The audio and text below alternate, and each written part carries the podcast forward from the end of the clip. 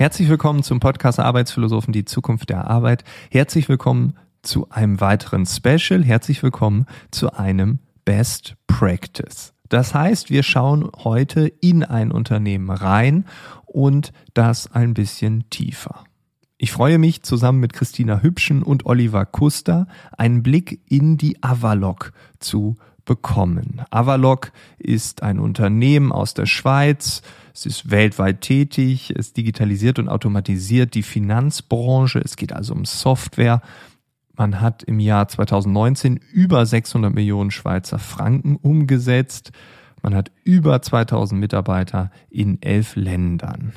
Christina ist CHRO, das heißt, sie ist verantwortlich für HR in der Avalok Oliver ist Head of Innovation und er leitet die Division Innovation wie folgt. Es geht um die Entwicklung total neuer Software. Und total neu heißt Software, die nicht auf bestehender Software und Produkten aufsetzt.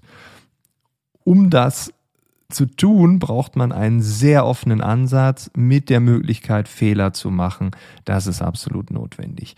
Und da kannst du vielleicht schon so ein bisschen raushören, worum es geht. Wir reden über eine neue Form des Arbeitens, über Vertrauen, über ein Miteinander, über eine zeitgemäße Kultur, über das Fehlermachen. Wir bekommen einen, wie gesagt, tiefen Einblick und genau den wollen wir ja.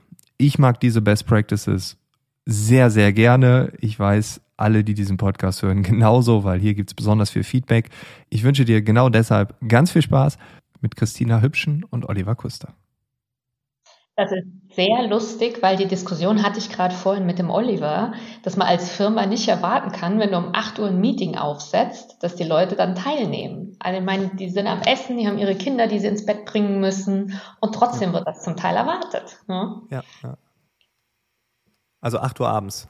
ja. ja, ich meine, es ist ja kein Problem, wenn das Leute machen, weißt du, die ähm, die sich zusammen austauschen wollen. Ich habe nichts dagegen, ich habe viele Mitarbeiter, wir haben wir haben, eigentlich haben wir es freigegeben, wie sie sich die Arbeit einteilen wollen. Gerade für Leute mit Kindern, ähm, sie brauchen die Flexibilität, oder? Damit sie äh, vielleicht auch mal am Samstag das Zeugs nacharbeiten können oder mal am Abend, damit sie sich das so einteilen können. Gerade während dem Homeschooling war das wichtig. Die Flexibilität haben wir als Firma geschaffen. Ähm, und somit habe ich nichts dagegen, wenn sich Leute ähm, aus dem Geschäft abends zum Neuen austauschen wollen. Aber nicht, weil jemand von oben ein Meeting aufsetzt mit einem Mindset, das daran teilzunehmen hat, ähm, sonst ist man nicht committed, oder? Das ist dann das Problem.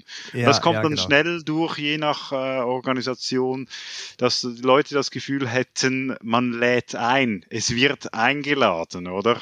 Ja. ich muss. Und eigentlich ja, lese genau. ich immer um Viertel vor neun den Kindern die Geschichte vor, aber jetzt muss ich ja das abgeben, weil ich habe ja gleich ein Meeting und da muss ich genau. teilnehmen. Ne? Das ist dann wieder ähm, ja, ist genau, da habe ich jetzt, da habe ich jetzt in der in der Corona-Zeit habe ich eigentlich die Zeit genutzt, sehr konsequent solche Dinge abzusagen.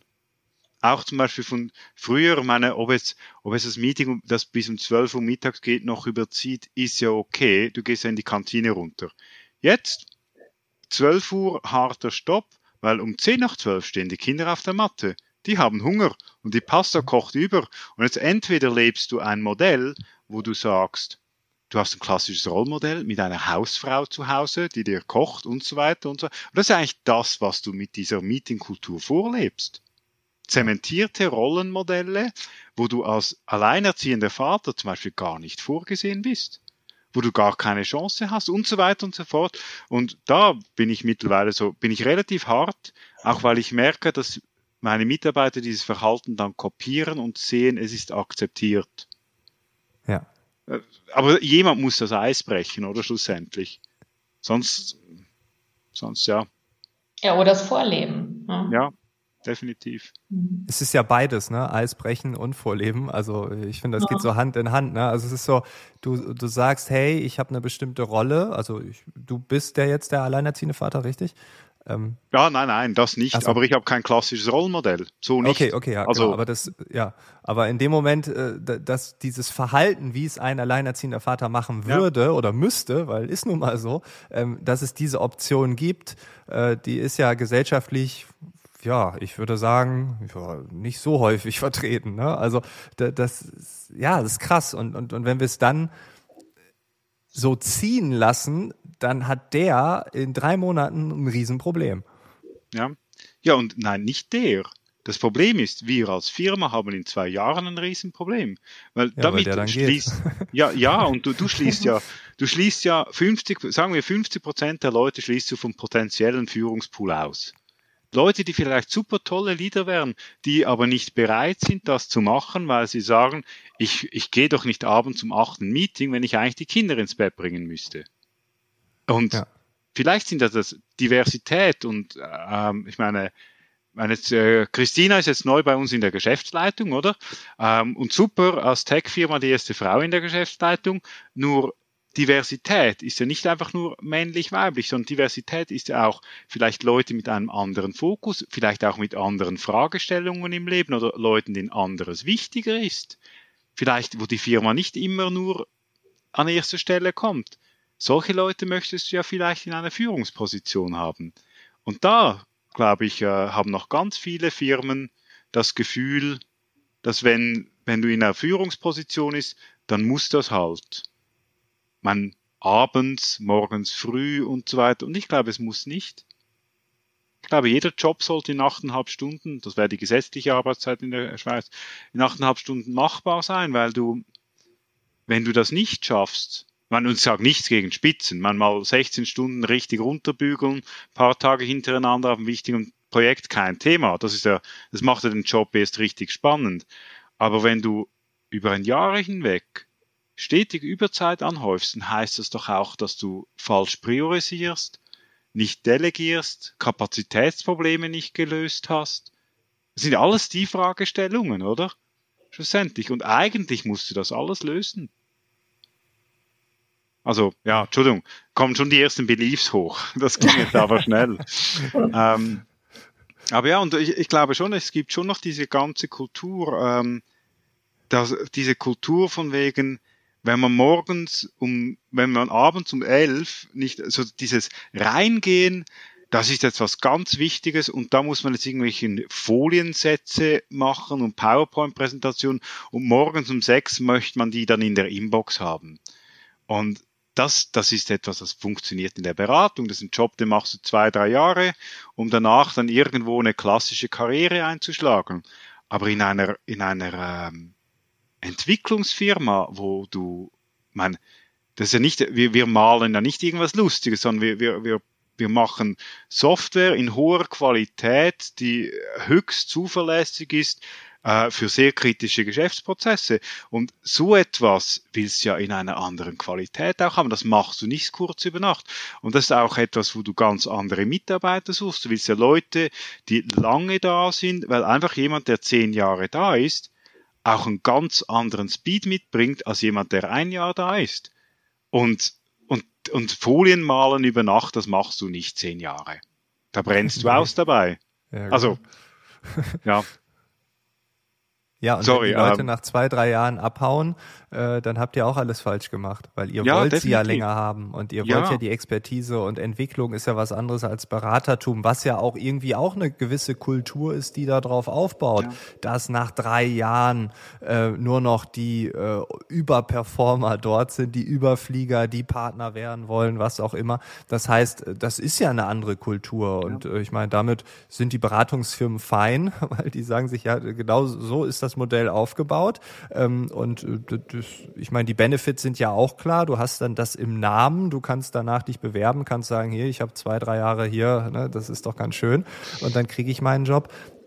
Ja, das sind fulminante Unterschiede. Wenn jetzt die Kultur bei euch reinrutscht, um das mal so zu sagen, weil man sagt, ja, die sind ja produktiver oder die machen irgendwie pro Kopf mehr Umsatz oder keine Ahnung, was man da für Kennzahlen ja auch finden kann, wenn man will. Das ist ja relativ einfach. Ähm, und dann malt man sich die Welt schön und eigentlich ja, implodiert das dann. Und nicht nur eigentlich, sondern ich würde sagen, das implodiert definitiv. definitiv. Äh, meine, weißt du, das Problem ist ja schlussendlich auch, wie kannst du Leute, aber an einem gewissen Punkt, und das ist natürlich nicht in unserem Entwicklungszentrum in Manila vielleicht der Fall, weil die Leute in den Philippinen noch nicht vom, vom finanziellen her in einer Maslow'schen Bedürfnispyramide bei der Selbstverwirklichung angel angelangt sind. Die müssen noch zuerst mal ihre Eltern durchfüttern, bös gesagt. Die Medikamente für die Großmutter, was auch immer. Aber ich meine, der Rest, ich meine, in Zürich am Bankenplatz, ähm, die Löhne sind schon nicht schlecht, oder? Das heißt, du hast als Entwickler, meine, du konkurrierst, du konkurrierst mit Banken, du hast Entwickler, die haben irgendwo einen gewissen Lohn. Ähm, und der Lohn ist gut und die, man, da hast du auch viele Leute, die, die fahren jetzt nicht einen, großen Wagen, haben auch kein Interesse daran, ähm, haben eine Mietwohnung, ähm, die sind vor allem intrinsisch motiviert, was Sinnvolles, was Herausforderndes zu machen, oder? Und das in einem möglichst netten Umfeld. Und da läufst du dann schon das Problem.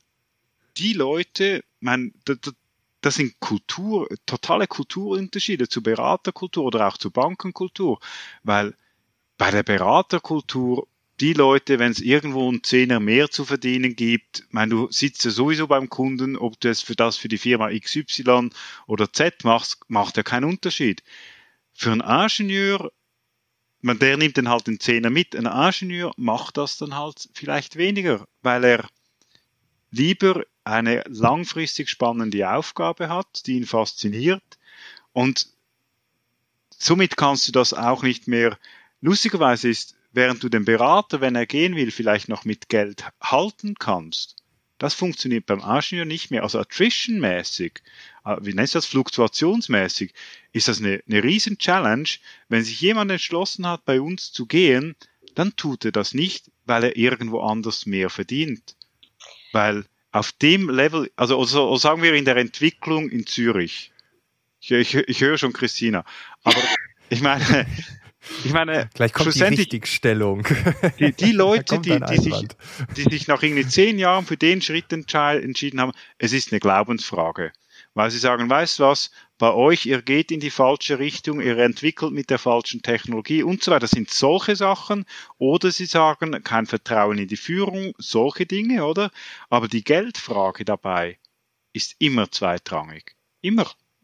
Ja, wobei ich nicht weiß, ob man die Leute so in Schubladen packen kann. Ich glaube ehrlich gesagt, dass so Themen wie, wie hält man Leute langfristig oder was ist Leuten wichtig, das ist unabhängig von der Branche. Und äh, natürlich gucken wir jetzt ganz stark darauf und wir sind nicht so hierarchisch wie möglicherweise andere Industriezweige.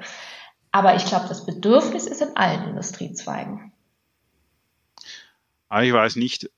Vielleicht, also wenn ich morgen zu so einer Hardcore-Consulting-Bude gehe, dann gehe ich ja nicht dahin, weil ich einen Chef will, der mir zuhört. Und ich gehe auch nicht dahin, weil ich äh, irgendwie mich selbst verwirklichen will. Und, und, sondern ich gehe dahin, weil ich weiß, die Kohle stimmt und ich werde jetzt fünf Jahre lang Tag und Nacht bügeln. Oder vielleicht stimmt die Kohle auch nicht, aber ich versuche versuch hart hochzusteigen, bis man das Glasdach Partner erreicht, wo man dann entweder durchkommt oder dagegen stößt und dann macht man was anderes, oder nicht? Also wäre es so ein bisschen, Gut, aber mhm. meine, wir müssen ja nicht über andere reden, wir können ja auch über uns reden. Aber ich glaube, das ist das, was es schon unterscheidet, oder? Mhm. Also, ich glaube, viele Mitarbeiter suchen, suchen etwas anderes. Sie möchten Verantwortung tragen, auch wenn es manchmal schwer ist. Sie möchten was Sinnvolles machen und sinnvoll heißt es nicht mit einer Purpose-Diskussion, irgend so, so ein Zeug, so ein Scheiß, irgendwie jetzt was erfinden, wo man die Welt rettet oder so. Purpose kann ja auch sein, etwas, was eine geistige Herausforderung ist, einfach etwas, was beschäftigt, was man gerne macht, wo man besser wird drin. So, so klassisch, oder? Pink, äh, Mastery, Purpose, Autonomy. Ähm, und ich glaube, das suchen unsere Leute ganz, ganz krass und, und dazu ja. dann auch kombiniert das ganze Thema, das auch in einem Umfeld, in einem Umfeld, wo sie gehört werden, wo sie, wo sie, wenn sie Probleme sehen, diese Probleme aufbringen können und wo sie Leute haben, die das reflektieren und ihnen versuchen zu helfen bei dem. Hm. Ja, also ich glaube, ne, wir, wenn wir über bestimmte Branchen reden, auch jetzt um den Shitstorm aus der Consulting-Branche zu verhindern hier. ja, Hast du da gute Geldgeber, Frank? Noch ein paar Interessenskonflikte? Nee, ich finde das unfair. Ich finde es tatsächlich unfair, weil ich glaube, die haben genau dasselbe Bedürfnis, ja, äh, was zu bewegen wie andere auch. Ja. ja, ich wollte gerade sagen, also äh, es ist immer schön, ähm, wenn wir das so nehmen als Bild und ich glaube auch, dass die mhm. Kultur dort auch, auch dem zurechtkommt. Aber ähm, ich habe auch schon Leute erlebt, und da bin ich, äh, Christina, bei dir, die dann sagen, ähm, ich habe da das und das gesehen und habe dann gemerkt, das war falsch. Also ich bin der Kohle hinterhergejagt oder ich habe gedacht, ich muss hier der Schnellste sein, der jemals hier in diesem weltweiten Konzern Partner wird. Ähm, und dann auf dem Weg dahin habe ich gemerkt, ah, das und das Plastikproblem nervt mich und eigentlich will ich doch da jetzt, ich wohne auch irgendwie gern an der Nordsee und ich will doch eigentlich lieber die Weltmeere retten.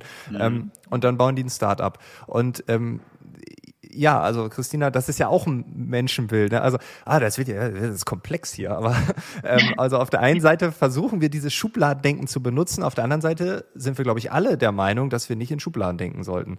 Gleichzeitig helfen uns die Schubladen aber ja enorm, um zu sagen, hier gibt es Entwicklungen, die es da vielleicht noch nicht so gibt und damit könnten wir wieder anstoßen. Also ich bin immer so hin und her gerissen. So Schubladen sind gut ähm, und gleichzeitig ja, benutzen wir sie auch genau für das Entgegengesetzte. Ne? Also das stimmt. Und ich glaube, das ist auch der Grund, äh, warum Oliver jetzt bestimmte Sachen in seinem Bereich umgesetzt hat. Ja, warum Vertrauen bei ihm so ein großes Thema ist. Warum Freiheit geben so ein großes Thema ist. Oder warum er so viel ausprobiert ja, mit seinen Mitarbeitern. Nämlich damit tatsächlich die Leute bleiben, weil sie gerne bleiben und nicht aus der falschen Motivationsgründen heraus, weil es Schmerzensgeld ist oder so. Hm? Ist aber auch wichtig. Also für mich ist nicht, ich mache es deshalb, damit mir die Leute nicht davonlaufen, sondern ich selbst auch. würde auch nicht anders arbeiten wollen. Das stimmt. Ich, meine, ich bin ja im gleichen Boot wie die Leute selbst. Würde ich irgendwo anders mehr verdienen? Wahrscheinlich schon. Ich, meine, ich bin jetzt auch 14 Jahre bei der Firma. Aber die Sache ist doch, was ist der Gestaltungsspielraum, den ich habe, mit was für Menschen? Und jetzt bin ich in einer Situation, wo, wo meine, mein Chef, ähm, der, mit dem ich schon lange zusammenarbeite, jetzt seit einem Monat etwa, der neue CEO ist, Co-CEO, wo Christina, mit der ich auch äh, privat sehr gut befreundet ist, plötzlich in der Geschäftsleitung HR verantwortet ähm, in einer Situation, wo die Leute, mit denen ich zusammenarbeite, ähm, die, die den Job machen, mich seit 14 Jahren kennen, mit denen ich war selbst Business Analyst, als ich begonnen habe. Ich habe also mit denen gemeinsam das Produkt eigentlich entwickelt. Und jetzt bist du so im totalen Sweet Spot. Du hast eigentlich niemanden, der dich noch irgendwo aufhalten kann. Ähm, und du hast Leute, die von dir also Leute, die, deine Mitarbeiter, die das eigentlich einfordern, die wollen, dass sich etwas ändert. Ich meine, dieses ganze, für mich, für mich ist immer ganz schwierig, wenn, wenn Unternehmen kommen und sagen, sie haben jetzt agil eingeführt. Und agil heißt dann meistens, sie haben jetzt irgendwo allen Führungskräften ein Training, irgendeinen so Schnellabrieb verabreicht, oder? Ähm, und dann haben sie einen Scrum- oder Kanban-Prozess eingeführt.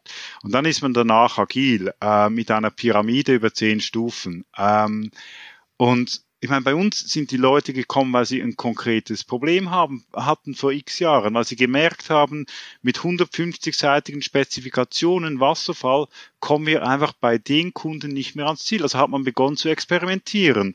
Das gleiche auch mit anderen Konzepten, die wir eingeführt haben, wo die Leute eigentlich aufgrund dieser Vertrauensbasis gekommen sind und gesagt haben, Oliver, also es ist immer so ein bisschen schwierig, weil viele Leute haben das Gefühl, ich hätte ja das ich hätte experimentiert und ich hätte was Cooles, ich hätte das größte Hirn, weil ich bin der Head of Innovation, heißt das ist dann auch das größte Hirn und er denkt sich alle neuen Produkte aus. Aber es ist ja nicht so. Das Einzige, was ich ergebe, ist den Leuten einen geschützten Rahmen, einen Resonanzraum, wo sie all diese Ideen reintragen können. Und, und ich sage, du, ja, man, wieso nicht? Probiert's doch mal aus. Eine andere Art von Führung, wenn ihr das Gefühl habt, dass ihr damit ein Problem löst Wieso machen wir es dann nicht? Und ich glaube, das sollte die Rolle sein, oder dieses, die Möglichkeit bieten, eine, eine Sicherheit zu geben, und Stabilität in einer Firma, dass man sagen kann, ihr könnt alles ausprobieren, was euch ein Problem löst. Sei es morgen die, die, die Löhne transparent zu machen, wenn ihr das wirklich wollt. Und das Lustige ist dann, wenn du das so offen diskutierst, die Anzahl Sachen, die dann doch nicht gemacht werden, weil man dann plötzlich, weil dann auch die Mitarbeiter merken, hm, okay, er würde es uns jetzt machen lassen, aber vielleicht ist das doch ein bisschen garmutig, oder? Also Löhne offenlegen, bin ich relativ offen. Wenn, wenn sie das wollen, dann, dann machen wir das. Nur muss man es dann auch wollen in aller Konsequenz, oder? Und da wird es dann in der Schweiz zumindest wird es dann da ein bisschen schwierig, oder? Bei anderen Sachen, Transparenz der, wie nennst du das, die Grades bei uns, Christina? Das sind so die so Verantwortungsstufen. Da haben wir zehn Stück, da haben wir einmal rumgefragt, wie sie das sehen und haben gesagt, alle, die zustimmen, die würden wir offenlegen, waren irgendwie 95 Prozent, die zugestimmt haben haben wir offengelegt, oder? Ähm, das funktioniert, aber es kommt ja alles nicht von mir. Das Einzige, ich glaube, und ich glaube, so definiere ich eben auch neue Führung. Das ist nicht der mit den besten Ideen und der mit dem größten Hirn, sondern das ist der, der so viel Vertrauen hat seinen Leuten gegenüber, das, das gibt, aber auch erhält, dass eine ganze Organisation sich getraut, Sachen zu machen und auszuprobieren und der auch selbst loslassen kann. Dann ist ja auch für mich, ich meine, ich bin häufig dann irgendwo in Gesprächen drin, sei es mit Kunden, sei es mit anderen, die das Gefühl haben, ich, ich bin ja da der Head irgendwas und deshalb wüsste ich ja, wie die Architektur in dem und dem Produkt aussehen würde. Ähm, das ist ja ganz nett. Das Problem ist nur, wenn ich all das wissen möchte oder in diesen Entscheidungen dabei sein möchte, muss ich ja die Leute total micromanagen. Und in dem Moment ist's tot. Weil wenn ich micromanage, bin ich im Bottleneck und die, der Innovationsspeed ist draußen. Was du jetzt beschreibst, Oliver, ich finde, das ist genau die Begründung, warum diese klassischen Pyramiden, diese Hierarchienstrukturen nicht mehr funktionieren. Die sind nicht geschaffen für die Komplexität, die wir haben. Die sind nicht geschaffen für die Geschwindigkeit, die wir brauchen. Und das ist der Grund, warum du das vernetzte Arbeiten bei dir eingeführt hast. Mehr oder weniger. Und diese neue Form von Führung auch. Mhm. Aber also. trotzdem habt ihr ja noch eine Pyramide. Du bist Head of Innovation. Mhm. Über dir steht noch jemand, Head mhm. of irgendwas. Und CEO, unter ja. dir hast du ja wahrscheinlich vielleicht, weiß ich jetzt nicht, wäre zur Hypothese, weil die Organisation es so vorgibt, immer noch bestimmte Hierarchiestufen. Nee, unter okay, mir nicht. Die sind? Okay. Also vielleicht zuerst über mir, ja. Hm. Man darf auch nicht vergessen, wir, wir bieten Software an für Banken. Also das heißt, es ist ähm, nicht so, dass wir äh, im Consumer-Business sind, wie Uber oder Airbnb, wo du ähm, 10 Millionen anonyme Kunden hast, sondern du hast halt auch Kunden, die, die du kennst äh, die vielleicht auch mal mit jemandem reden möchten, die vielleicht auch mal eine Eskalation haben oder so etwas. Ähm, und ich glaube, die Welt außen drum ist auch eine andere. Und du brauchst jemanden, der den Rücken hat, da dann auch hinzustehen und dann hin und wieder auch die Prügel ähm, entgegenzunehmen. Und ich glaube, das ist auch das, ist ja, ich zeige meinen Leuten immer am Schluss Schluss, wir machen alle zwei Wochen Town Hall, alle zusammen, damit alle auf dem gleichen Niveau sind, so ein bisschen transparent. Und am Schluss zeige ich immer diesen Tempel in Kyoto, den Ryoanji-Tempel. Das ist der mit den 15 ähm, Steinen im Steingarten, wo egal wo man steht, man sieht immer nur 14, weil es nur über Kollaboration geht. Der Tempel hat aber auch eine Mauer außenrum. Und ich betrachte mich als diese Mauer, weil meine Aufgabe in dieser hierarchischen Funktion, die ich habe, ist, den Leuten so viel Vertrauen zu geben und sie machen zu lassen, gleichzeitig aber der zu sein, der die Prügel dafür bezieht, wenn es nicht gut kommt. Sie zu Weil sonst, ja. genau, sonst hast du ja diese Mauer nicht. Sonst hast du die, ja, ja. wenn du die Leute dann exponierst und Fehler machen plötzlich ein Problem wird, dann wird auch weniger ausprobiert. Also muss jemand einen Titel haben und hinstehen. Und der bin ich. Ähm, gegen unten, wenn du das so sehen willst, also mit den Mitarbeitern. Was wir gemacht haben, ist, wir haben ähm, Fachlichkeit, also fachliche Führung und personelle Führung getrennt. Ähm, das haben wir vor ein paar Jahren begonnen, weil wir gemerkt haben, ähm, also man, es gab, gibt ja dann all diese Videos von Spotify und so weiter und so fort. Wir haben uns dann irgendwie überlegt, es muss anders werden. Und zwar hatten wir das Problem, wir haben ganz lange immer die Leute befördert, die die besten Knowledge-Träger ihres Fachbereichs waren, oder? Der, der konnte das richtig gut, hatte auch noch ein Gespür für Menschen, also komm, den befördern wir.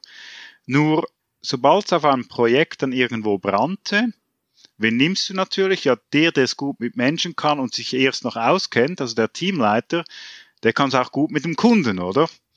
Ähm, und dann hast du plötzlich die Situation, dass du Teamleiter hast, die vielleicht 20 Leute in einem Team betreuen müssen, was sehr groß ist, ähm, und, und, und plötzlich irgendwo ein halbes Jahr 100 Prozent auf einem Kundenprojekt sitzen, und zwar vor Ort. Wie willst du da sinnvoll Leute führen, oder? Ja. Und mit mit dieser Herausforderung eigentlich, mit diesem Challenge sind wir dann angetreten und gesagt, wie, wie verhindern wir denn, dass das passiert? Und da haben gesagt, das sind dann eigentlich die besten Business Analysten und Entwickler auch immer die besten People Manager. Das ist auch nicht immer gegeben. Ähm, und haben dann eigentlich gesagt, wie wäre es denn, wenn wir, ähm, wenn wir da einfach mal ein bisschen das anders denken. Und ich habe dann immer gesagt, nicht, dass wir es dann am Schluss gemacht haben, ich habe immer gesagt, wir stellen jetzt Psychologen ein. Einfach, weil ich wollte, dass die Leute, die für personelle Entwicklung reinkommen, möglichst agnostisch sind von IT und Fachlichkeit, weil wenn die nämlich nichts können, im Sinn von nichts können, was uns auf brennenden Projekten hilft, werden die auch nicht auf brennende Projekte abgezogen. Und somit hast du eigentlich jemanden, der für die Menschenbetreuung da ist, für People Management da ist, auch wenn es irgendwo brennt, weil du kannst die Leute ja nicht beim Brandlöschen brauchen, oder? Und sind dann irgendwo auf dieses Konzept, wir nennen es Chapterly-Konzept, weil es im Spotify, das war so der erste Gedankenanstoß, so hieß, aber es passt nicht auf Spotify, weil, weil da sind sie dann im alten Spotify-Modell sind sie dann eigentlich Fachmitarbeiter, die führen. Bei uns sind es wirklich Leute, die aus einem ganz anderen Hintergrund kommen. Von also keine IT. Nein, Anthropologen, äh, Coaches, Psychologen, alles Mögliche eigentlich, aber keine IT. Ähm, und wir haben gesagt, die haben eigentlich wie eine Art äh, drei Aufträge. Das eine ist, äh, dem Team zu helfen, also das Team weiterzuentwickeln, zwar auf menschlicher Ebene, und dann vor allem das Individuum weiterzuentwickeln. Und da sehen wir halt, da sind wir wieder, was wir vorhin angesprochen haben, oder? Die Mitarbeiter, die bei uns sehr lange sind. Und da haben wir wirklich ein paar Perlen, die sind super tolle Mitarbeiter, nur sitzen sie schon zehn Jahre auf dem gleichen Stuhl. Und natürlich sagt denen niemand, du, wär mal vielleicht Zeit, weil die machen einen super Job. Ein klassischer Teamleiter, der auch das Produkt verantwortet, der wird das ja auch nicht sagen, weil wieso sollte er? Der macht ja einen super Job. Dass er dann vielleicht in fünf Jahren kündigt, ist ein anderes Thema. Und jetzt ist, ist diese Aufgabe der Chapter Leads, ja, sie haben keine Produktverantwortung und kümmern sich ums Individuum und die sagen dann eben, du, es wäre vielleicht gut, wenn du mal eine andere Technologie kennenlernst. Wieso machst du mal nicht etwas bei einem anderen Team? Und so etwas, um die Leute weiterzuentwickeln, weil sonst entstehen ja auch immer, sonst wird das gleiche Problem ja auch immer nur auf die gleiche Art gelöst. So lernen die Leute was Neues kennen, bilden sich weiter und lösen dann Probleme plötzlich auch anders. Und das, da, da ist das Konzept eigentlich sehr dankbar für das. Und du musst dich das erste Mal auch, man, man darf auch nicht unterschätzen, wir haben sehr viele Software-Ingenieure, sind jetzt nicht zwingend immer die extrovertiertesten. Und jetzt hast du plötzlich so diesen, diesen Menschen dir gegenüber, ähm, mit dem du nicht über deinen Code reden kannst. Und du kannst auch nicht darüber reden, wie schnell du jetzt die, die Performance optimiert hast und so weiter und so fort.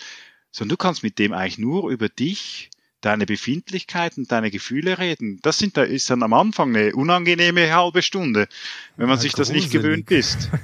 Und, ja, und so entstehen dann plötzlich auch Sachen, oder?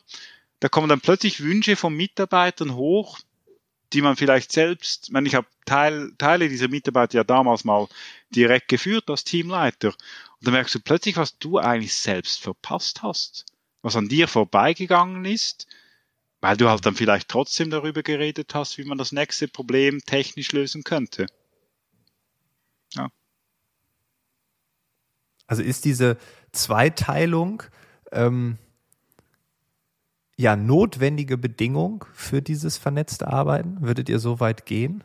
Weil ich kann mir vorstellen, also erstmal nochmal ganz vorweg, das will ich unbedingt noch sagen, dieses B2C und B2B-Ding, du hast es eben gesagt, wir lesen diese ganzen tollen Geschichten von Netflix, von Spotify und so weiter. Alle haben einen B2C-Fokus. Die B2B-Welt ist eine ganz andere. Du hast es eben gesagt, es muss jemand äh, da sein, der dann auch mal Dinge einkassiert oder halt äh, den, Shitstorm abbekommt, wenn ein Projekt aus dem Ruder läuft oder oder oder. Dazu B2B, Bankenwelt, ich habe da jetzt nicht, sitze da jetzt nicht so tief drin, aber ich kann mir vorstellen, das ist ja noch ein Tick traditioneller. Ähm, das heißt, das ist auch nochmal anders. Aber wenn wir jetzt von dieser vernetzten Welt reden, ist das eine notwendige Bedingung, dass wir einmal das Fachliche und einmal das Persönliche haben? Oder ist es so nice to have? Weil ich kann mir vorstellen, dass es jetzt manche gibt, die jetzt sagen, ja, okay, wir haben jetzt auch agil und haben so und so, aber das haben wir nicht. Würdest du sagen oder würdet ihr sagen, Christina, du auch, ähm, das ist so wichtig, dass wir das gemacht haben? Da kommt man eigentlich nicht drum herum. Ich weiß nicht, ob ich eine Bedingung sehen würde, aber ich muss schon sagen, dass uns das jetzt immens geholfen hat, um auch mal einen anderen Fokus reinzubringen und äh, viel stärker auch so auf die Entwicklung oder wie arbeiten Teams, wie funktioniert Kollaboration also das hat uns schon geholfen. Jetzt weiß ich nicht, ob das überall eine Bedingung sein müsste. Hm? Aber das erinnert mich, aber das erinnert mich so ein bisschen an Lalu auch. Also wir reden ja auch von dieser Social Mask, die wir abnehmen sollen. Das hat Lalu in Reinventing Organizations reingeschrieben ich kann mir vorstellen, dass wenn wir diese Dualität zulassen, und da sitzt jetzt der introvertierte Coder jetzt vor einer Person, wo jetzt nicht über Code geredet wird, dann wird doch automatisch die Maske abgelassen, mhm. oder? Also es gibt ja nicht diese Code-Tech-Maske, die ich jetzt als Mitglied dieses Unternehmens aufsetze, weil ich code nun mal, das ist mein Job, mhm. dahinter kann ich mich verstecken, ich bin auch introvertiert, kommt mir zugute. Ähm, und die Bauchschmerzen, die ich hier jetzt in den letzten fünf Jahren angesammelt habe, die kann ich damit wegdrücken, weil wir reden übers Coden. Also ich glaube, mhm. das ist doch logisch. Ich glaube, ich glaube, es ist nicht eine Bedingung, aber ich glaube, was du auflöst, ist ein Interessenskonflikt. Weil sobald du für Leute und ein Produkt verantwortlich bist, ist immer die Frage, welches ist höhere Priorität für dich als Teamleiter? Ich glaube auch, das dass das andere das Produkt. kommt drauf an, ja. Ähm, und dann kannst du noch lange sagen, Employees are most valuable asset, oder? Weil je nachdem, man lässt ja. du, wenn du, wenn du sagst, wenn du konsequent bist und sagst, jeder Entwicklungsschritt ähm, eines Mitarbeiters in der Firma was anderes kennenzulernen, ist wertvoll. Hm? Und so weit würde ich gehen. Dann wirst du als Teamleiter das nicht zwingend begünstigen. Und ein Entwicklungsschritt eines Mitarbeiters unter Umständen sogar als Illoyalität betrachten, auch gegenüber deinem Produkt. Also musst du diesen Interessenskonflikt auflösen. Ich sage nicht, dass wir die perfekte Lösung habe, haben. Da gibt es sicher auch andere Lösungen dazu. Aber den löse ich so auf, gerade weil der Chapter Lead keinerlei Interessen hat am, ähm, am Produkt, ähm, ein Produkt vorwärts zu bringen und dann vielleicht auch die Leute vom einen Produkt aufs andere umsetzt, weil die Leute einen Entwicklungsschritt machen wollen, währenddem der Product Owner plötzlich diese People-Dimension nicht mehr hat und die Leute nicht mehr, wenn du so willst, gefangen nehmen kann. Ähm, weil was es was ein offenes Geheimnis auch ist. Ich meine, es ist nicht so, dass äh, wir haben mehr so ein bisschen das Problem, Kunde droht mit Auftrag. Also wir könnten wesentlich mehr machen, als was wir machen, oder? Ich meine, es äh, ist ein cooler Markt, läuft extrem viel. Wir haben relativ viele offene Stellen und ich glaube, wenn du als Product Owner mehr Leute hast, dann machst du halt auch einfach mehr. Der, der Markt gibt's her, oder? Egal in welchem Produkt. Also ist es wichtig, dass du auch neben den strategischen Prioritäten der Firma auch die menschlichen Prioritäten der Mitarbeiter in Kauf nimmst. Weil wenn sie, wir hatten früher, vor sagen wir sechs, sieben Jahren hatten wir, haben wir, oder zehn Jahre, ich frage mich nicht, äh, wir hatten wir ähm, wenig Webprodukte, oder? Und zwar vieles äh, proprietäre Technologie und Dann hast du natürlich Leute gehabt, die gesagt haben, ja, aber nee, ich möchte jetzt was mit neuer Technologie, ich möchte Apps entwickeln und so weiter und so fort. Wie gehst du damit um? Damals konnten wir es nicht anbieten. Heute haben wir praktisch den ganzen Technologie-Stack von iOS, Android, Native Apps über Web-Technologien und so weiter. Das heißt, jeder Entwickler kann eigentlich praktisch jede Technologie ausprobieren. Das sind Entwicklungsschritte. Wenn wir ihn nicht in, den, in der Firma diesen Schritt machen lassen, dann macht er ihn gegen außen. Ja, ja. Nicht wegen mehr Lohn, sondern weil ihn die Technologie interessiert. Das heißt als Verständnis, ihr habt den besten Entwickler für iOS, also alle sagen das, also das ist der Crack, keiner kommt an den ran und der sagt jetzt, ich habe keine Ahnung über Android, aber das würde ich gerne mal lernen. Mhm. Und dann sagt ihr, okay, let's go. Ja, aber das ist doch genau, das ist doch genau da, wo du hin willst.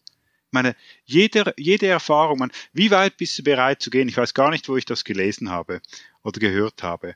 Aber meine, beliebig weit gehst du wahrscheinlich nicht, oder? Aber meine ähm, Kochkurse. Wenn doch jetzt jemand am Nachmittag, ähm, wir hatten, haben so Piloten gemacht und so, wenn jemand am Nachmittag einen Kochkurs macht, das bringt doch den Menschen auch weiter. Auf jeden Fall. Weißt du, es, es, wie, die Frage ist doch, wenn du, wenn du die Leute immer in dem im gleichen Ding drin behältst, ähm, dann ist doch irgendwo ähm, dann, man, der löst das Problem immer nur auf die gleiche Art und Weise und damit wirst du irgendwann, wenn du innovativ sein willst, also damit kannst du die Kuh noch ein paar Jahre melken und gut ist, oder? Aber wenn du innovativ sein willst, da bist du weg vom Fenster. Weil da sind viel zu viele Entwicklungen, die du, man, Diversität ist, wie gesagt, ist nicht, nicht nur geschlechterspezifisch, es sind verschiedene Technologieansätze zu kennen, verschiedene Denkweisen zu kennen und so weiter. Die Frage ist einfach, und da wird es dann ganz spannend, was heißt das dann fürs Gehalt? Wie ja. weit bist du da als Firma bereit zu gehen? Was, was passiert, wenn ich morgen, und ich meine, das ist eine ganz spannende Diskussion, auch wenn du über flache Hierarchien und Hierarchie abschaffen redest. Was machst du, wenn ich morgen sage, dass ich jetzt gerne wieder Business Analyst wäre und da ein bisschen Tickets analysiere oder ein bisschen an Produkten baue? Ich weiß nicht, was dann die Christina machen würde. Bis anhin haben wir als Avlog gesagt, dass wir die Löhne so lassen. Dass also jemand, der, äh, also ich wäre jetzt wahrscheinlich ein Extrembeispiel, aber dass wir sagen, jemand, den wir auf eine Position geheiert haben, als Senior ähm, iOS Developer, auch mit dem entsprechenden Gehalt, weil er die Erfahrung mitbringt, wenn der in Android rübergeht, dass er das Gehalt behält, auch wenn er da eigentlich Junior ist. Ja, aber die Diskussion, die wird nicht, die musst du nicht nur aus Firmensicht führen, die musst du auch aus Mitarbeitersicht führen. Ja, auf jeden Fall. Denn wenn da nämlich sein Gegenüber auf einmal deutlich mehr verdient für die gleiche Arbeit, die man macht, das ist immer der Moment, wo, wo man sich dann unfair behandelt fühlt. Hm? Also sprich, ja. ich sitze an dem gleichen Projekt, jetzt kommt der, I wir bleiben einfach an dem Beispiel, der iOS-Crack kommt zu mir, mein Android-Team und jetzt weiß ich auf einmal, der verdient das Doppelte, weil der ist der Star in der anderen Abteilung, der ist jetzt aber vielleicht für die nächsten fünf Jahre hier und er kriegt jetzt das Doppelte wie ich und jetzt, Klammer auf, ich kann das viel besser als der, Klammer zu, weil ich mache es ja schon länger. Richtig, und, aber der bringt einen anderen Sichtpunkt rein. Da sind ja. wir wieder bei Diversität.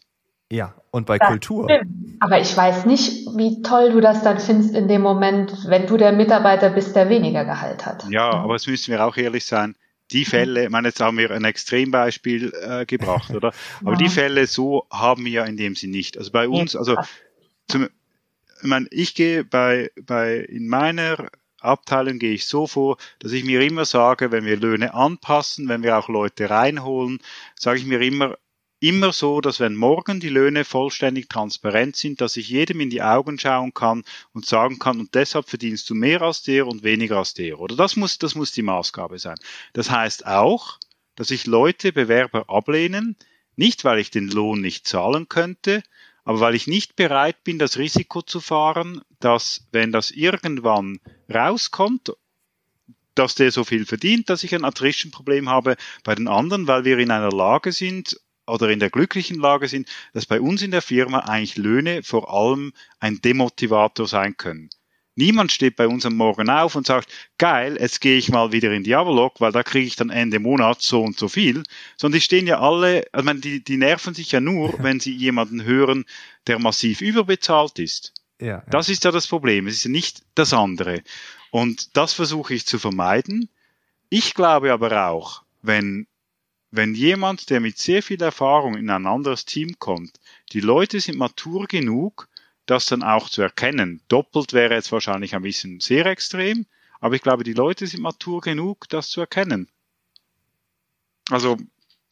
Und Frank hat ja vorhin gefragt, äh, ob das eine Bedingung ist, ähm, dass wir jetzt die fachliche Führung von der äh, Mitarbeiterführung trennen. Und ich glaube, das hier ist jetzt zum Beispiel ein Beispiel, wo uns die, diese Trennung massiv geholfen hat, dass wir das umsetzen konnten, dass Leute tatsächlich auch auf andere Jobs gesetzt werden. Ich glaube, das hat vorher weniger stattgefunden in dem, in dem Maße. Mhm.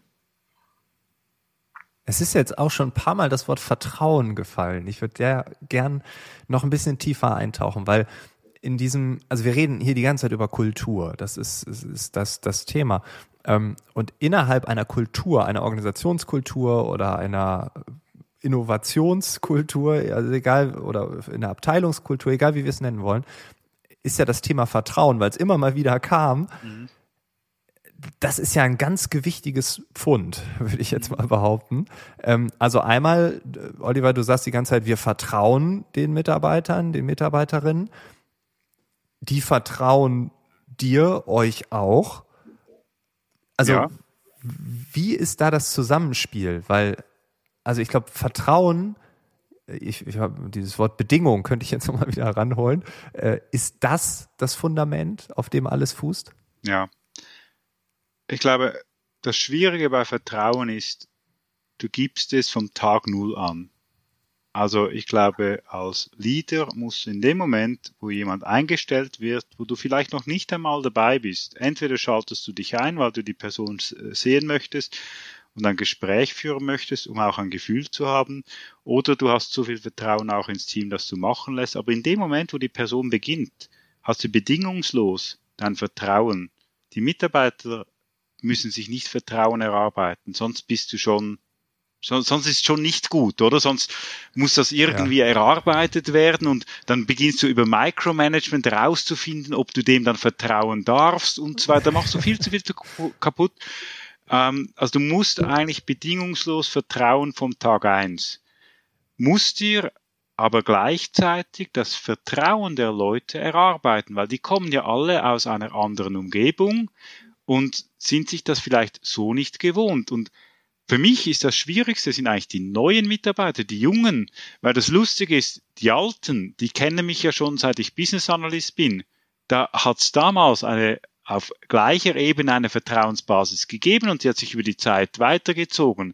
Aber die Jungen, die reinkommen und da bist du jetzt plötzlich mit einem Titel, denen zu erklären, dass das eigentlich nur Mittel zum Zweck ist, das ist nicht ganz so einfach. Das, das musst du dir erarbeiten, indem sie merken über die Zeit, dass sie zu dir kommen können, dass das konstruktives und offenes Mitmachen ähm, etwas Positives ist und dass man auch mal widersprechen kann und darf und dass es völlig okay ist, dass, dass man sich eigentlich alle zusammen als Peer sieht, wo ich jetzt nun mal halt einfach eine speziellere Rolle habe, als dass es andere haben. Und ich meine, das, ich, ich finde immer, schau, das, bei, bei 100% Menschen hast du irgendwo äh, 5% Ausschuss, ist wahrscheinlich nicht anders als bei einer Industrieproduktion. Es ist einfach die Frage, was machst du damit? Machst du dich selbst kaputt damit, weil du allen anderen misstraust, weil es ein paar faule Äpfel immer gibt? Ich meine, wenn du, wenn du so denkst, dann könntest du ja auch nie mehr eine neue Beziehung anfangen. Irgendwann wirst du verletzt im Leben. Und wenn du, mein, wenn du, was, was machst du dann? Die ersten drei Monate konstruierst du alle ihre WhatsApp-Messages und nach drei Monaten kommt das, äh, die Probation Period ist dann fertig. Check, jawohl, ich vertraue dir jetzt, jetzt können wir weitergehen. Machst ja auch nicht, oder? Also musst du auch dich öffnen auf die Gefahr hin. Ich meine, du wirst dadurch auch verletzt. Du exponierst dich, du gibst dieses Vertrauen und natürlich wird dieses Vertrauen auch missbraucht. Das Problem ist nur, führst du dann Regeln ein, um die fünf Prozent, die eigentlich ja die, die faulen Äpfel sind, oder wie auch immer du das so nennst, um, um, um quasi das zu verhindern über Regeln und die 95 Prozent, die eigentlich total was Tolles wollen und unglaublich viel gute Energie haben, um die einzuschränken. Damit bestrafst du eigentlich diejenigen, die gerade das Richtige machen wollen. Ich finde das so cool, dass du das so intuitiv machst. Ne? Also ich meine, jetzt gibt es ja ganze Studien dazu, da kann man auch mit Führungskräften drüber sprechen. Also sei es jetzt zum Beispiel das Google, das Aristoteles-Projekt, wo es darum ging, was machten eigentlich High-Performing Teams aus? Und da war ja eine, die Secret Source, äh, sozusagen die psychologische Safety, die Psychological Safety. Und auch das ist ja nichts anderes als das Vertrauen haben, zu sagen, was man denkt, ohne dass man Angst hat, dass es dann später gegen dich verwendet wird. Und es ist eins, das in der Theorie jemandem zu sagen, und es ist ein ganz anderes, das dann auch schon per se gelebt zu sehen. Und das hat Unterschiede. Also von außen betrachtet macht das wirklich einen Unterschied. Hm? Ja, das eine ist ja, ich habe es gehört und das andere ist, ich habe es erlebt. Ja. Und ich glaube, das ist einfach, ja, das, ich meine, wie oft haben wir schon irgendwelche Bücher gekauft? Also, mir geht's so, ich kaufe mir da ein Buch und denke, ah ja, jetzt habe ich es begriffen. Zwei Wochen mhm. später merke ich, ja, nee, anscheinend doch nicht. Also ich habe es begriffen, aber ich habe es mhm. ja nicht erlebt, ich habe es nicht gespürt. Und äh, ich glaube, gerade bei Kultur können wir noch so viel predigen. Ähm, Kultur ist mehr als nur äh, bleibt im Ohr, äh, nee, geht ins Ohr, bleibt im Kopf, sondern Kultur ist etwas, das betrifft den ganzen Körper. Also wenn jemand komisch guckt, wenn äh, jemand wegguckt, wenn wenn Leute reden und ich rede nicht mit, äh, was sind diese doofen Sprüche im virtuellen Raum, die wir alle gehört haben während der Corona-Zeit, oh, ich bin der Einzige, der heute wieder im Büro ist oder solche komischen Sachen. Das sind Dinge, die schleichen sich ein, dann gibt's die Selbstgespräche dazu. Das ist ja nicht kontrollierbar. Und ich mhm. glaube, Vertrauen ist es etwas so Essentielles und dabei auch so etwas, was so gerne ausgeklammert wird, weil, und jetzt bin ich wieder bei diesen fünf Prozent, es ist so ein bisschen so, wir gucken äh, so die ganze Republik oder die Republiken, so in anderen Ländern ja auch, gucken Tatort oder haben ihren Krimi, den man so, das ganze Land schaut äh, den Tatort am Sonntagabend und am Montag hat man dann wieder ganz viel Angst, was einem denn Schlimmes passieren wird. Und mhm. es wird dunkel oder irgendein Fremder läuft ums Haus und oh, wir werden gleich alle erschossen und entführt und so. Und diese Fokussierung auf das Negative, ich glaube, die ist so krass beim Thema Vertrauen und das hat so eine ganze Wirtschaft durchsorgt verseucht, um das mal so, so, so zu nehmen. Mhm dass wir uns so sehr auf diese fünf Prozent konzentrieren. Und ich nehme mich da nicht raus, ne? wenn ich in neuen Projekten bin oder so, da ist erstmal okay, ne? dann, dann bei manchen Leuten vertraue ich sofort und bei anderen bin ich wieder so ein bisschen skeptisch. Vielleicht erinnern die mich irgendwie an einen alten Schulkollegen, der, dem ich vertraut habe und der das Vertrauen ja, missbraucht hat oder äh, an eine Lehrerin, die ich doof fand oder was weiß ich. Ne? Manchmal sind es ja auch so, so unterschwellige Dinge, die wir selber nicht greifen können, aber im Prinzip, also ich merke das bei mir, ich vertraue den meisten Menschen, Oliver, wie du es sagst, von Anfang an, aber dann gibt es auch diese paar, wo ich dann nicht vertraue. Und da ärgere ich mich dann. Ich denke, warum mhm. reagiere ich jetzt so? Und wenn ich das vergleiche mit vielen anderen, die mir dann sagen, ja, das geht ja nicht, weil wir hatten mal Folgendes oder ich habe oder Konzerne, ja. die dann sagen, wir haben Homeoffice wieder abgeschafft vor Corona, äh, weil ein paar das ausgenutzt haben. Ja, aber was mit den anderen 100, bei denen es ja. super lief so und genau. ähm, ja, ich finde das krass, dass dieser Fokus auf diese fünf Prozent alles andere zerstört. Und das, ja, regt mich. Ich denke, das hört man auch, das sieht man. Also ihr seht es jetzt zumindest. Ähm, man hört es auch. Das regt mich auf. Ja. Weil das macht so, so, so viel kaputt. Nicht nur in der Organisationskultur, sondern bei einem selbst. Also wenn ich nicht vertrauen kann, und wir nehmen das Beispiel Liebe, dann werde ich nie wieder Liebe empfinden können, weil ich ja nicht mehr vertrauen kann. Also man macht sich selbst eigentlich zum Opfer und das Schlimme ist alle anderen auch. Mhm. Weißt du, wenn du dir das mal überlegst, wenn das ist ja überall. Ich meine, wir sehen es ja auch auf Projekten. Ich glaube, eine komplexe Software-Einführung, der Austausch an das ganze Kernbankensystem Javalog. Das kannst du jetzt auf verschiedene Arten kannst du das angehen. Du kannst, meiner Meinung nach kannst du mit deinem Kunden in eine Partnerschaft gehen, wo beide akzeptieren, dass man Partner ist, wo wir selbstverständlich als Firma möchten, dass sie auf unser System live gehen und sie natürlich als Kunde mit uns zusammen das erarbeiten möchten. Oder Du kannst es versuchen zu sagen, ihr seid der Lieferant, wir sind der Käufer und hier sind tausende Seiten von äh, Vertragswerk, wo wir äh, den Scope im Detail abstimmen, nachdem wir noch nicht mal verstanden haben, was eure Software macht, geschrieben von Juristen, ähm, um dann so ähm, über Jahre hinweg ein Softwareprojekt zu begleiten und darauf zu pochen, dass irgendwo auf Seite 525 was steht. Das sind zwei fundamental andere Ansätze. Gehst du rein mit Vertrauen, weil irgendwo das Gespür da ist, dass man doch beide das Gleiche will, dann brauchst du das ganze Vertragswerk ja gar nicht. Oder eben nicht, oder? Und genau das ist doch wieder dieses Micromanagement, wo du dann ganz, ganz viele Wirtschaftszweige, die es eigentlich nicht wirklich braucht, die nicht wertstiftend sind, beschäftigen kannst. Und das kannst du auch bei Menschen machen. Wenn ich doch reingehe und, und dieses Unvertrauen habe der Leute, dann kann ich beginnen, ihre Zeiterfassung. Wir erfassen Zeit in Avalok, ähm, ist einerseits wichtig, weil wir unsere Stunden zum Teil Kunden in Rechnung stellen und andererseits sehe ich gerne, ob die Mitarbeiter abdrehen, weil es gibt ab und zu, also als Schutz für die Mitarbeiter, dass Mitarbeiter beginnen zu viel zu arbeiten, wo man dann einfach ja. mal irgendwann hingehen muss und sagen muss, so, jetzt aus die Maus, jetzt ist es auch mal wieder gut. Aber in dieser Zeiterfassung könnte ich jetzt, das könnte ich jetzt auswerten und sagen, wer bucht dann genau wohin und so und das Gefühl haben, ich würde da beschissen werden. Das Problem ist aber doch genau, dass die, die bescheißen wollen, den Workaround schon gefunden haben zu der Auswertung, die ich erst noch im Kopf habe. Also die, die sich bescheißen wollen, machen es ja sowieso die fünf Prozent, kommen ja sowieso zum Ziel. Du hinderst ja nur diejenigen, die gar nicht dich bescheißen wollen. Also von dem her, also was ich jeweils mache, ich möchte, versuche wirklich an die, an die Gespräche, wenn wir Leute einstellen, zu gehen und ich stelle keine Fragen, weil das Team entscheidet sich, wen wir einstellen. Ich, ich möchte nur die Person sehen. Und das Einzige, was ich mache, ich spiegle dem Kandidaten, auf was er sich einlässt, weil der gibt ja vielleicht auch gerade einen Job auf, der hat vielleicht auch drei, vier Jahre irgendwo eine klassische Karriere gemacht. Und sage, schau, es ist jetzt wie in einer, einer Art Hochzeit. Wir müssen ja gemeinsam nachher glücklich werden. Also muss ich doch dir gegenüber auch offen sein, auf was du dich einlässt. Ich meine, Selbstorganisation ist nicht nur schön, das kann auch ein bisschen chaotisch sein manchmal. Und man kann sich vielleicht bei Konflikten auch nicht hinter einem Chef verstecken, sondern man muss die vielleicht mit einem Team auch austragen. Und wenn man sich, und ich sage gar nicht, dass Micromanagement was Schlechtes ist an gewissen Orten. Und es gibt Leute, die das suchen. Und das gibt's auch im Angebot, einfach nicht bei mir es gibt sicher andere Firmen, wo man glücklich wird, wo man auch einen Chef hat. Vielleicht hat man ja ähm, eine unglückliche Beziehung zu Hause und möchte gern einen Chef haben, der einen zwingt, jeden Tag ins Office zu kommen. Auch während Corona hat man eine saubere Ausrede, oder?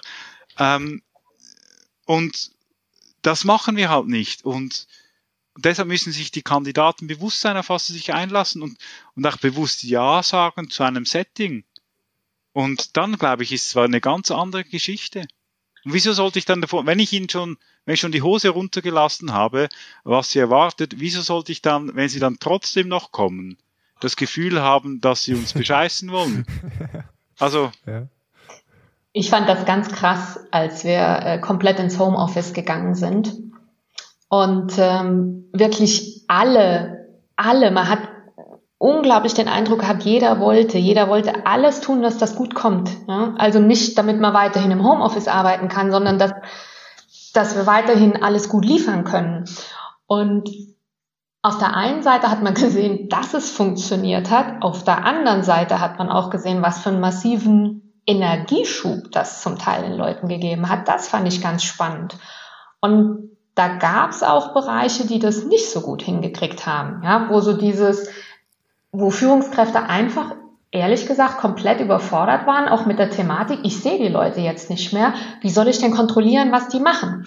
Und wo dann wirklich dann die Frage mal gestellt wurde, ja, warum musst du das denn kontrollieren? Läuft's oder läuft's nicht? Und das fand ich, das fand ich eine hochspannende Zeit, ehrlich. Also haben wir nicht auch alles richtig gemacht, aber ähm, das hat gesehen, äh, das hat gezeigt, wie viel das ausmacht, wenn man Vertrauen schenkt. Und das fand mhm. ich das fand ich den Hammerbeweis, dass es das braucht hm? und dass das geht. Hm?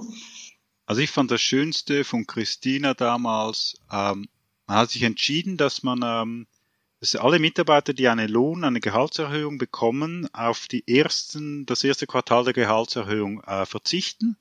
Das haben wir in einen Covid-Fonds eingezahlt, wo wir gesagt haben, damit unterstützen wir Leute, die eine, in, einer, in einer Härtefallsituation sind, zum Beispiel ihre Stunden nicht mehr machen können. Also Homeschooling als alleinerziehende Mutter, Vater, ähm, so etwas zum Beispiel, die durften dann äh, die die Zeit, die sie halt nicht machen konnten, äh, durften sie speziell erfassen und das wurde dann eigentlich durch das abgedeckt, oder?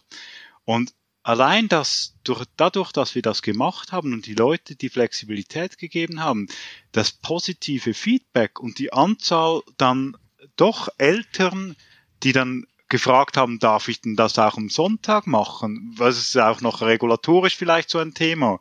Oder hat man dann vielleicht mal gesagt, na, mach's vielleicht gescheiter am Samstag oder so.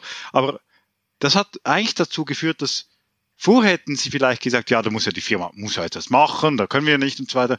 Und so hat man von Anfang an den Wien total aus den Segeln genommen, ein total positives Zeichen gesetzt für Vertrauen, für schaut, bucht einfach hier drauf. Wir haben nicht gesagt, ihr müsst euch anmelden, wir prüfen, ob ihr da basierend auf den Personalakten in, die, in den Genuss dieses Programms kommt, sondern man hat einfach gesagt, schaut, hier ist die Nummer, wenn ihr, wenn ihr es nicht packt, bucht er drauf, wir finanzieren das, oder? Und ich glaube, das hätten wir das anders gemacht, glaube ich, hätten sehr viel mehr Leute das vielleicht beansprucht. So war es ein Vertrauensbeweis.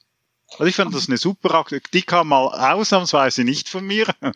Ähm, aber das war, das war der Wahnsinn, weil das war, die Leute haben alles gemacht, um ihre Stunden trotzdem irgendwie zu machen. Die haben dann halt, ich meine, weiß nicht, ob du es weißt, mit dem Homeschooling etc., aber die haben dann halt vorher gearbeitet oder nachher. Aber ja. allein die Erleichterung, dass du das machen konntest, wann du das wolltest, ja da haben die wirklich, die haben sich so eingesetzt. Das war Wahnsinn. Gut, Sie haben natürlich auch gesagt, wir machen es ja nicht, um die Stunden zu machen, sondern Sie haben gesagt, wir haben ja, der Job ist ja trotzdem da, oder?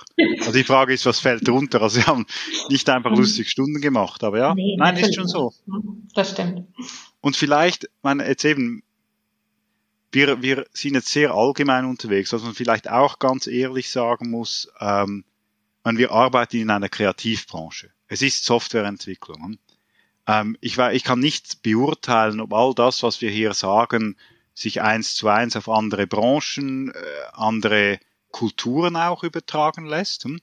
Das muss man auch mal sagen. Ähm, aber bei uns denke ich an den Standorten, wo wir präsent sind, mit diesem kreativen Mindset, wo Leute eigentlich vor allem arbeiten, weil sie ein Problem lösen wollen oder Freude haben an dem, was sie tun, funktioniert das. Ich glaube, das, das muss man schon noch festhalten. Ich mhm. glaube jetzt nicht, dass du ähm, irgendwo irgendwie auf dem Bau im Akkord sagen kannst, ja, hier sind jetzt die neuen Psychologen, die dich jetzt betreuen.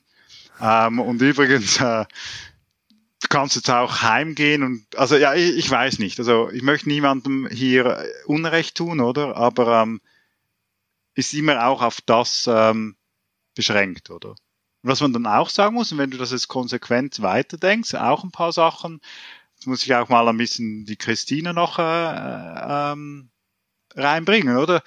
Die, die Christine eigentlich auch von sich aus geändert hat, übers HR gesteuert. Wir haben zum Beispiel die gesamten Performance-Boni abgeschafft, oder? Früher klassisch, oder hier Team, 15 Mitarbeiter, Bewertung ähm, zwischen 1 und 3, oder? Zwischen Low Performer, dann normaler Durchschnitt High Performer, gaussische Verteilung, schöne Glockenkurve, ähm, ein Viertel der Mitarbeiter ist High Performer, ein Viertel Low Performer. Wieso haben wir die nicht schon entlassen? Und dann gibt die Teamgröße und die Qualität des Teams natürlich dann auch logischerweise sinnbefreit, oder? Und das hat auch den Bonus ausgemacht. Und ich meine, ich war ja selbst lang genug Teamleiter oder Domainleiter und sowas. Und das Problem ist doch dann immer, du machst Mitarbeitergespräche, Feedbackgespräche, wo du dem Mitarbeiter eigentlich wirklich sagen willst, wo er sich verbessern muss. Aber de facto führst du ja dann ein Gespräch, wie viel Prozent der Zielerreichung er hat, multipliziert mit einem Zielbonus. Da hört dir doch keine Sau mehr zu. All, jeder will doch nur noch die Zahl sehen. Komm, wie viel ist's? 120 Prozent, 150 Prozent, wie viel habe ich erreicht, oder? Und das haben wir total losgelöst, indem äh, Christine eigentlich gesagt hat, wir haben diese zehn Stufen, diese ähm, wie, wie nennst du die, Christine, auf Deutsch? Grades oder Verantwortungsstufen. Verantwortungsstufen. Ja. Ähm, und, und auf diesen zehn Verantwortungsstufen ähm, hast du den gleichen Bonus für alle Mitarbeiter, performanceunabhängig. Und damit gehen wir auch implizit davon aus, dass ähm, du als Team, anstatt dass der Chef dann einen Nägel verteilt, jedem eine Eins, das ist die schlechteste Note in der Schweiz, äh, kleiner Hinweis für die deutschen Zuhörer, ähm, Eins ist die schlechteste Note, da kriegt jeder eine Eins und der mit der Eins muss dann quasi gehen und man kann sich als Team dahinter verstecken. Am Anfang waren viele Teammitglieder, haben dann gesagt, ja, aber das ist ja nicht fair, weil der arbeitet ja nicht so viel und sowas. So, interessant. Habt ihr denn das Gespräch da mal gesucht? Weil Self-Containment und Vertrauen geht ja also mein, ja, man kann, people, Leute wollen immer empowered sein, aber Self-Containment heißt ja auch, dann räumt doch gefälligst auch bitte euren Laden selbst auf. Ist ja auch eine logische Schlussfolgerung. Und wenn ihr alle als Team erkennt, dass ein Mitarbeiter wesentlich weniger leistet als alle anderen und dass dem Chef vielleicht nicht auffällt und sie ihm auch niemand sagt, dann seid ihr vielleicht nicht ganz so self-contained, oder? Da kommst du dann in die Schiene rein, dass du eigentlich, und da sind wir jetzt wieder bei diesem Chapter Lead aus Servant Leaders, die ein unglaublich gutes Gespür haben und genau wissen, obwohl sie fachagnostisch sind oder IT-agnostisch, die sehr gut wissen, wer die Leistung bringt und wer nicht. Und die dann eigentlich die ausführende Gewalt sind, wenn es um Entlassungen vielleicht auch geht. Und somit ist dann eben, du willst ja nicht was diese ganzen Performance-Boni bei uns gemacht haben in einem Team drin, konnte, ich konnte eigentlich einen super Bonus erzielen, indem ich geschaut habe, dass mein Banknachbar schlecht aussieht. Hm? Am gescheitesten dem noch ein paar reinbremsen, noch ein paar, paar Sachen unterjubeln und so, damit der eine Eins kennt. Ja, je mehr Einsen es gibt, desto wahrscheinlicher bist du eine Drei, oder? Ja. Das ist ja genau die Aussage. Und das ist doch nicht Kollaboration, das ist doch Competition. Ja. Und die Frage ist, was willst du? Wenn du Competition, das, das mag vielleicht, vielleicht funktioniert das irgendwo, ich weiß es nicht. Aber wenn du doch hochkomplexe Software bauen willst, dann willst du doch Kollaboration. Und das erreichst du so. Weil so kannst du sagen, es ziehen ja alle am gleichen Strick. Und ja. Also, also ich glaube, ich, ich fand, ja. Ich glaube sogar, dass die,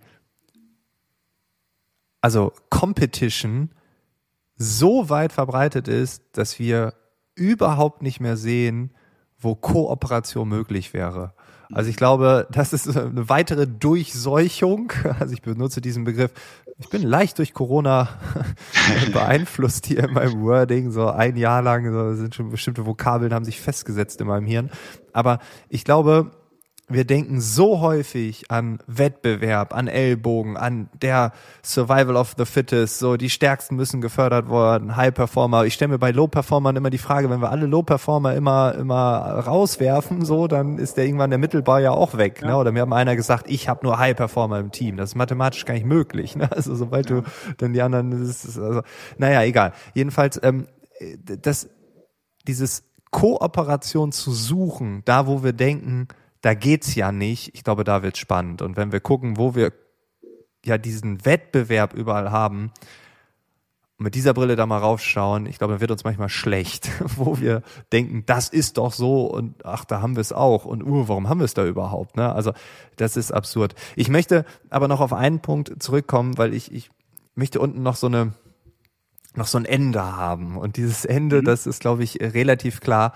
Ähm, wir haben eben auch mal kurz drüber gesprochen, im, im, Zweifel für den Kunden. Ich glaube, das ist so eine, so eine ganz normale Denke da draußen.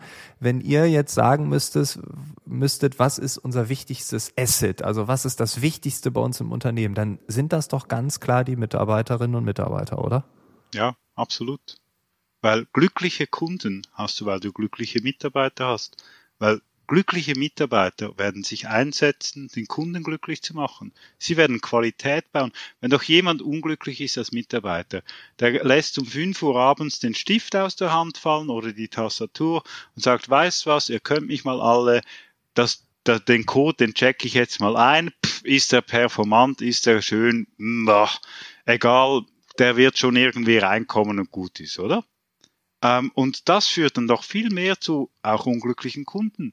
Hingegen, wenn jemand in sich selbst ruht als Mitarbeiter, weil er glücklich ist, weil er zufrieden mit sich selbst ist, zufrieden mit seiner Aufgabe, sich aufgehoben fühlt in einem Unternehmen, der hat doch ein ganz anderes Bein auch gegenüber zum Kunden.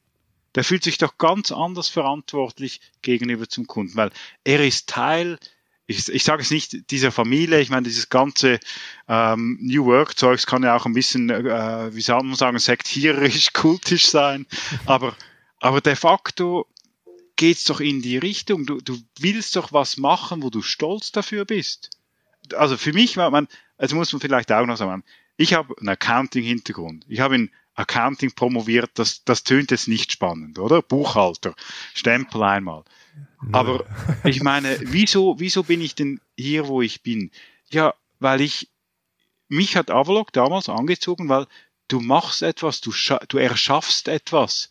Etwas, was nachher Leute auch bedienen. Und es gibt immer noch Module, die sind von mir. Und in dem Moment, wo, wo du beim Kunden bist und die wissen, da haben ja die History vielleicht nicht, und da sagt jemand, ja, dieses Modul ist aber auch, also das ist ja nicht mehr State of the Art. Da wird es dann plötzlich emotional, oder? Also dieses, das ist dein Kind, das hast du erschaffen, zusammen mit ein paar anderen. Und ich glaube, das ist ein Wert, den die Leute extrem spüren und, und sie wollen diese Verantwortlichkeit und sie sind stolz darauf. Ist was anderes als irgendwo böse gesagt, Zahlen schieben oder irgendwas. Du erschaff, ich glaube, dass das, das Konstruktive, das etwas erschaffen, ich glaube, das ist das, was, was ich damals gesucht habe und was auch viele Leute suchen. Christina, wenn du jetzt einen Tipp an alle Unternehmerinnen, Unternehmer, alle Führungskräfte, die dir zuhören hättest, äh, worauf sollten sie unbedingt achten? Worauf sollten sie ab morgen schauen? Du hast es ehrlich gesagt schon gesagt. Ich finde, das Vertrauen ist ein unglaublich zentrales Thema. Vertrauen ist das A und O, wenn du weiterkommen willst. Also es ist egal, ob du jetzt Führung trennst oder nicht. Wenn du deinen Leuten nicht vertraust, hilft es dir auch nicht. Also wenn du damit startest, glaube ich, da kannst du schon gar nicht mehr viel falsch machen. Okay, das äh, ist das perfekte Ende jetzt hier. vielen, vielen Dank für äh, eure Offenheit, dass ihr uns so reingucken lassen habt in die Organisation, äh, in eure Welt, in eure Gedanken. Das ist nicht selbstverständlich. Das äh, finde ich immer wieder toll, dass Menschen sich hier öffentlich so äußern, so reinschauen lassen ähm, und äh, ja auch wissen, dass Mitarbeiterinnen und Mitarbeiter zuhören, dass die in der Hierarchie drüber manchmal zuhören, dass andere Teams oder Kunden zuhören. Und äh, ja, wie gesagt, vielen, vielen Dank. Und äh, mich interessiert es wirklich, wie, bei, wie es bei euch weitergeht. Und vielleicht kriegen wir in ein, zwei Jahren oder so nochmal einen Teil zwei hin und zu schauen, weil, nur weil ihr vorne seid, weil ihr modern seid, weil ihr Dinge anders macht, heißt es ja nicht, da hört es morgen auf, sondern ich glaube, da geht die Reise genauso weiter wie für alle anderen auch. Mhm. Danke vielmals. Mal schauen, wo wir stehen in zwei Jahren. Das war das Gespräch mit Christina Hübschen und Oliver Kuster. Ich hoffe, dir hat dieser Blick in die Organisation, dieses Best Practice gefallen. Alle Infos zu den beiden findest du natürlich wie immer in den Show Notes. In der nächsten Woche starten wir einen neuen Themenschwerpunkt. Ich würde mich freuen, wenn du mit dabei bist und bis dahin wünsche ich dir alles Gute. Ciao.